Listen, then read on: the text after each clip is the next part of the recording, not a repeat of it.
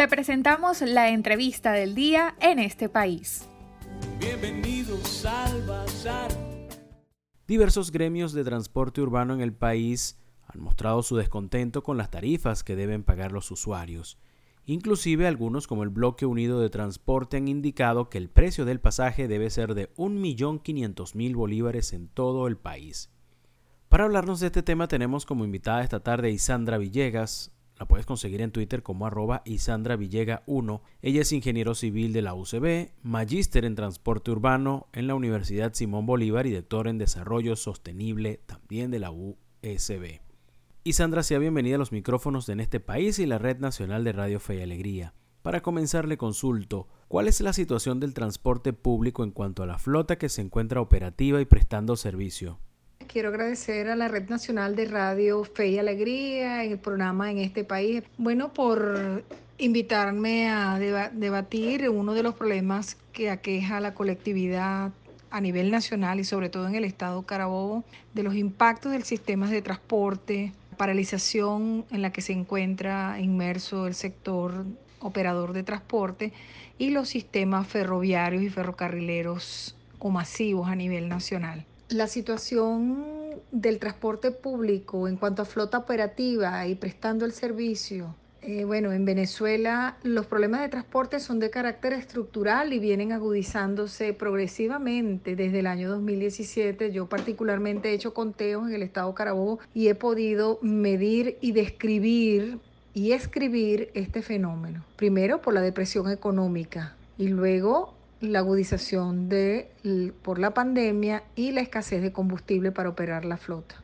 El sistema de transporte público ha quedado desasistido, llevándolos al abandono del servicio por falta de políticas públicas, una débil gestión de apoyo gubernamental de los entes competentes y la crisis inmersa en la que se encuentra sometido a nivel nacional el país. Acuérdate que el sistema productivo y el sistema de movilidad se complementan. Al decaer el sistema productivo, pues decae el sistema de movilidad de las ciudades.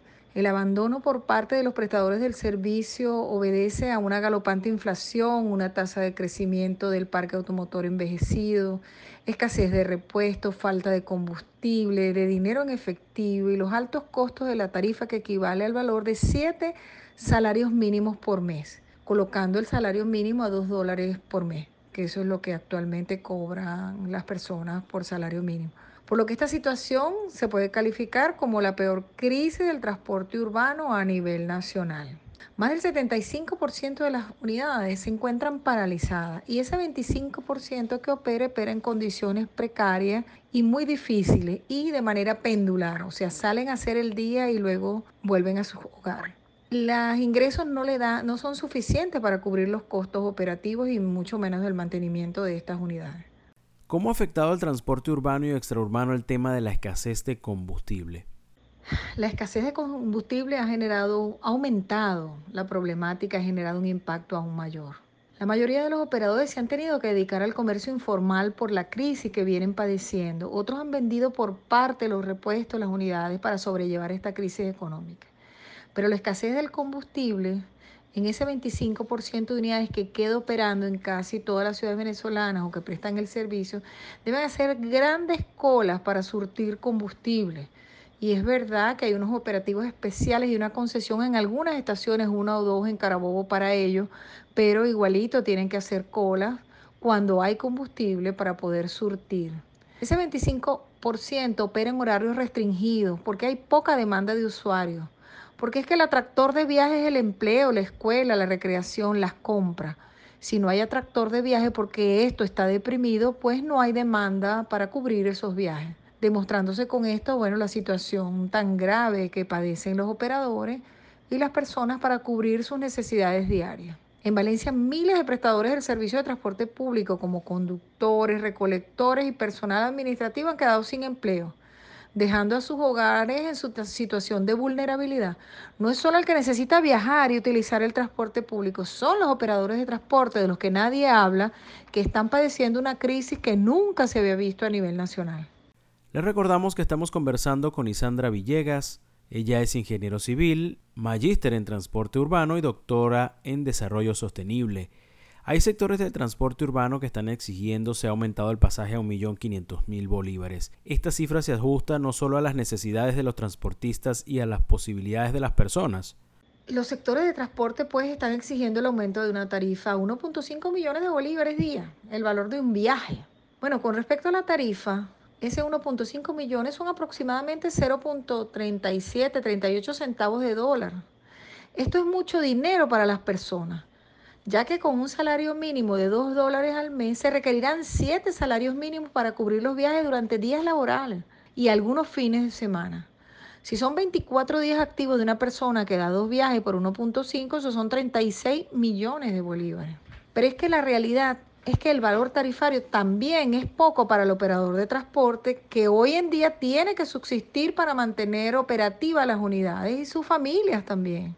Con menos de 100 pasajeros por día, un ciclo, que son como 8 dólares por día. Imagínate tú el gasto de combustible diario, el mantenimiento del vehículo, los cauchos, el colector y pare de contar.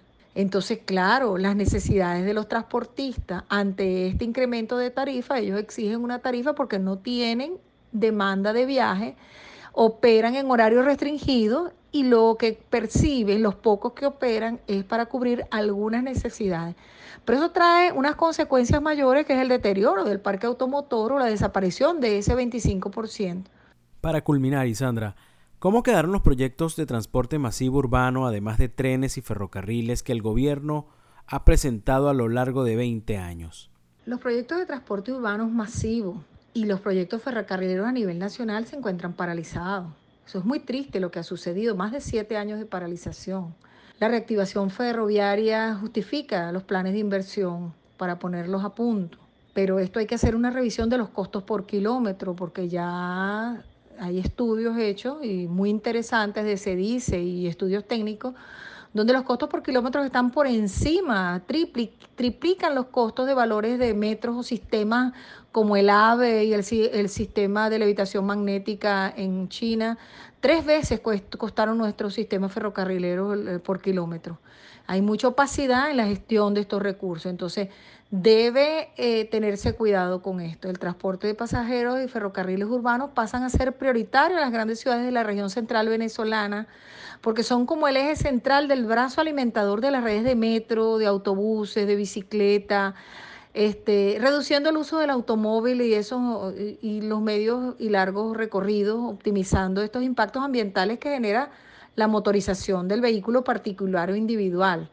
Ese ferrocarril, sobre todo el tramo de la región central norte, costera, pues es muy importante porque une una cantidad de ciudades, una región metropolitana, una mega ciudad, como digo yo, en todo lo que es la región norte costera, con el puerto de Puerto Cabello.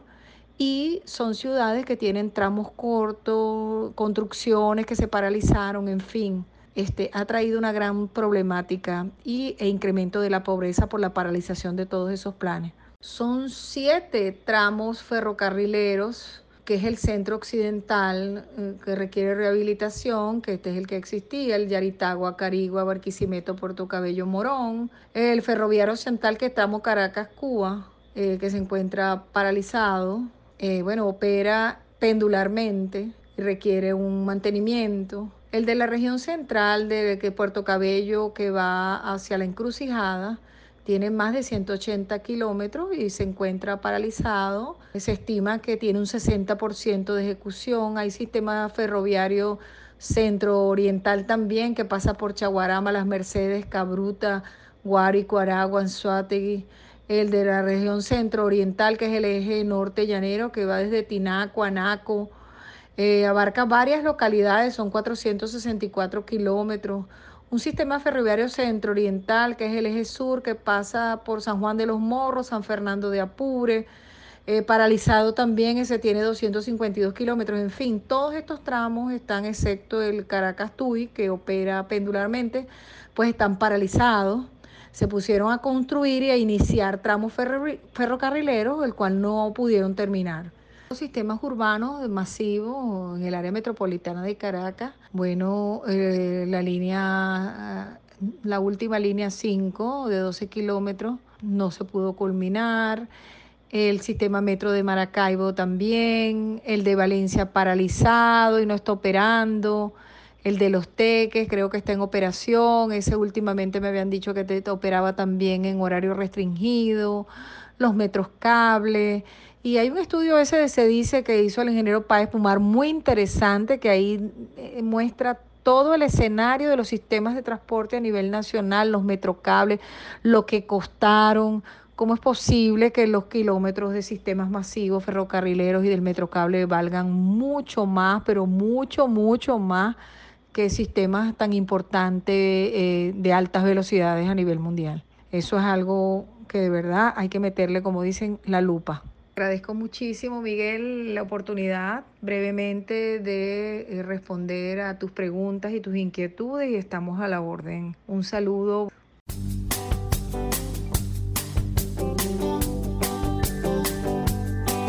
Bienvenidos al Bazar. Le agradecemos a Isandra Villegas, ingeniero civil, magíster en transporte urbano, doctora en desarrollo sostenible, por su participación esta tarde.